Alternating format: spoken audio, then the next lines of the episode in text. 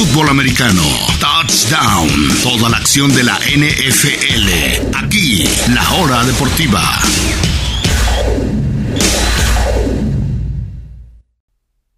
Y continuamos en la hora deportiva, mis amigas y amigos. Continuamos en esta edición de miércoles 26 y antes de hablar de la Liga de Campeones, de los que ya avanzaron, de los que ya se quedaron fuera, vamos a hablar como cada miércoles de la NFL. Ya pasó la semana 7, donde nos dejó muchas, muchas sorpresas y al mismo tiempo muchas controversias de mariscales. Comenzando en Dallas, donde al parecer hay una controversia de mariscales, o lo había eh, ya saben, un lado dicen Cooper Rush ganó sus cinco primeros partidos de titular, eh, cuesta mucho menos que Dak Prescott, lo cual sí, es cierto.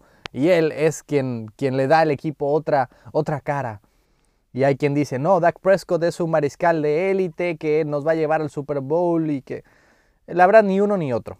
Y creo que los aficionados de Dallas se están dejando llevar un poquito por su mariscal de campo cuando claramente en todos y cada uno de los partidos este año, en todas sus cinco victorias, cinco victorias, la clave nunca, nunca ha sido el mariscal.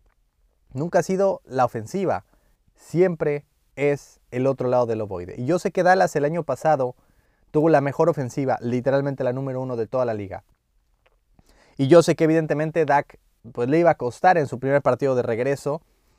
Vaya, se rompió el pulgar regresa a jugar, pero no siempre regresas cuando ya no tienes ningún dolor o, ninguna limitación. Regresó a jugar, pero evidentemente no estaba al 100%. La primera mitad terminaron con solamente tres puntos y ya fue en la segunda parte que despertó la ofensiva y ya anotó su primer touchdown del año. De hecho, ya cuando el partido estaba totalmente decidido. Es cierto que la fórmula eh, darle eh, básicamente la mitad de los acarreos a Pollard y la mitad a Zeke, ha servido para que el propio Zeke Elliott, que claramente tiene mucho más talento que Pollard, pero estaba yendo en la dirección contraria, bajando de yardas por acarreo todos y cada uno de los años que ha estado en la NFL, todos y cada uno ha bajado su promedio.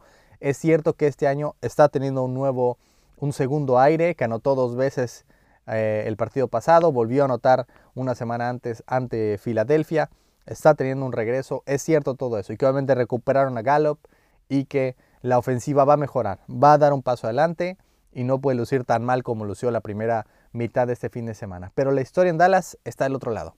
Micah Parsons, ojo, fue novato defensivo del año y estuvo entre los tres candidatos al jugador defensivo del año. Y aún así este año todavía ha sido mejor. Ha sido para mí uno de los grandes candidatos por lo menos otra vez top 3 al, jugador, no al novato, al jugador defensivo del año, si no es que el principal candidato.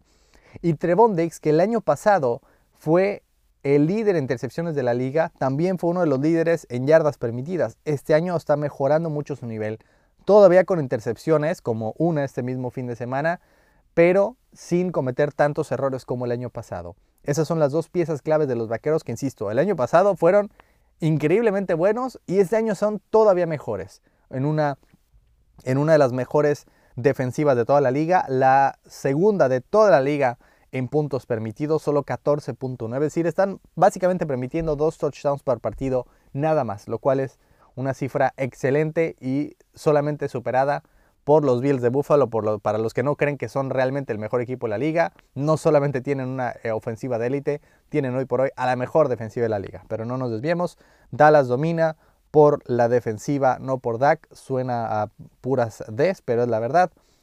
Es eh, realmente la unidad que los está haciendo ganar partidos. Vámonos con la que sigue.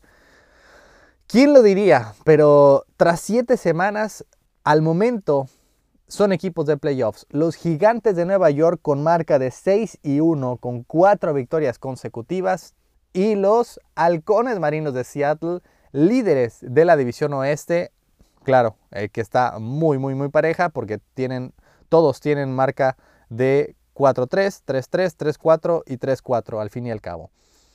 No sé si a los dos les alcance para llegar a playoffs, por lo menos no creo que a Seattle le alcance para llegar como campeón divisional encima de San Francisco y de los propios eh, carneros campeones del Super Bowl, pero sí han sido dos de las más gratas sorpresas este año, porque básicamente saben a lo que juegan. Seattle tiene una defensiva renovada, joven, que obviamente no es la, Legión del Boom, pero está en reconstrucción. Tiene a una superestrella de receptor en, en Metcalf. Ojo con el jovencito también Walker, que eh, fue literalmente el más rápido, logró la velocidad más rápida toda la NFL esta temporada en su corrida para, para creo 70 yardas o más ante los Chargers y un Gino Smith que está en su ambiente, sin tanta presión como mariscal de campo de los Jets en la Gran Manzana, aquí en un equipo que está en reconstrucción, realmente se está viendo lejos en la mejor forma de su carrera y tiene ya lucido mucho mejor que un tal Russell Wilson y tiene dos victorias más aparte que los Broncos con todo y que los Broncos tienen a la tercera mejor defensiva de la liga. Seattle tiene marca positiva el único equipo en esa división y hoy por hoy son líderes. Y los gigantes que saben lo que son, saben que Daniel Jones es mejor corriendo que pasando y eso están haciendo. Saben que la ofensiva tiene que carburar por Saquon Barkley y eso están haciendo y ganando partidos. Apenas y tal vez ante rivales no tan de, peso. Claro, ganaron a Green Bay, le ganaron a Baltimore, eh, le ganaron a Tennessee que no parecía tan bueno en ese momento, pero hoy tienen cuatro victorias seguidas. Son rivales de peso eh, que están ganando los Giants y, y Seattle eh, también está siendo mucho mejor de lo que pensábamos. Y justamente se enfrentan este fin de semana. ¿Quién lo hubiera dicho que Seattle ante Nueva York, Seahawks ante Giants sería uno de los partidos más interesantes de toda la semana número 8? Vámonos a la número, eh, bueno, nada más para aclarar, Seattle marca de 4 y 3, hoy por hoy campeón divisional. ¿Quién sería el campeón divisional en el sur? Por más mal que vayan con cuatro derrotas en cinco partidos, sería Tampa Bay. Tiene el mismo récord Tampa que Washington, que es el último lugar del este. Y aún así Tampa hoy por hoy sería no solo equipo de playoffs, sería un equipo que reciba un partido en playoffs. Es más, hoy por hoy Tampa Bay con marca de 3 y 4 recibiría a los Giants con marca de 6 y 1 si es que hoy iniciara la postemporada, que obviamente todavía faltan 10 11 semanas en total por disputarse, pero eh, me parece curioso esta situación. Vámonos con eh, la número 3. Bueno, me dejé de confiar en los Chargers. Ya me cansé realmente. Yo sé que tienen muchas lesiones. Además, ahora perdieron a JC Jackson por todo el año. Se lesionó Mike Williams. Todavía no vuelve. Bueno, volvió Keenan Allen, pero muy, muy limitado. Eh, ya se había lesionado Rashawn Slater. Entiendo todo eso, pero aún así hay cosas que son inaceptables por más que tengan muchas lesiones. En casa ante Seattle y permitieron 37 puntos, Herbert se vio muy mal, perdiendo fumble, eh, lanzando intercepciones y además ya no está siendo ese Herbert que lanza lo profundo, que era básicamente el Herbert que todos conocíamos y amábamos, ese Herbert que eh, buscaba esos pases intrépidos 20, 30 yardas abajo, no, ya no está siendo ese mismo equipo. Ya me cansé los Chargers. Sé que tienen mucho talento, pero mucho de ese talento está lastimado. Todavía no vuelve Bosa. Allen no está al 100%. Eh, lo entiendo, pero hay cosas que simplemente no pueden explicarse. Y la verdad es que con este equipo me rindo. Tal vez les alcance para playoffs, pero así como veo las cosas, no creo que haga nada ahí. Tienen marca ganadora de 4 y 3, pero fácilmente pudieron haber perdido el partido ante, ante Cleveland. Fácilmente pudieron haberlo perdido ante Denver. Y cuando se han visto mal, se han visto muy mal, como lo fue el caso este pasado fin de semana. Vámonos con la cuarta. La cuarta conclusión, bueno, Cincinnati está de regreso, los Bengals, ojo.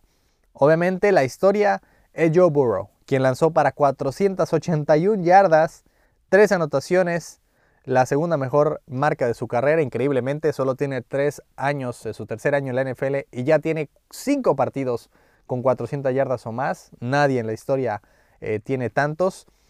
Eh, y aún así es su segundo mejor récord porque lanzó para 525 en un partido la temporada pasada ante Baltimore. El, tridente receptor es Jamar Chase, eh, T. Higgins y, Boyd. Bien podría ser el mejor tridente de receptores de toda la liga.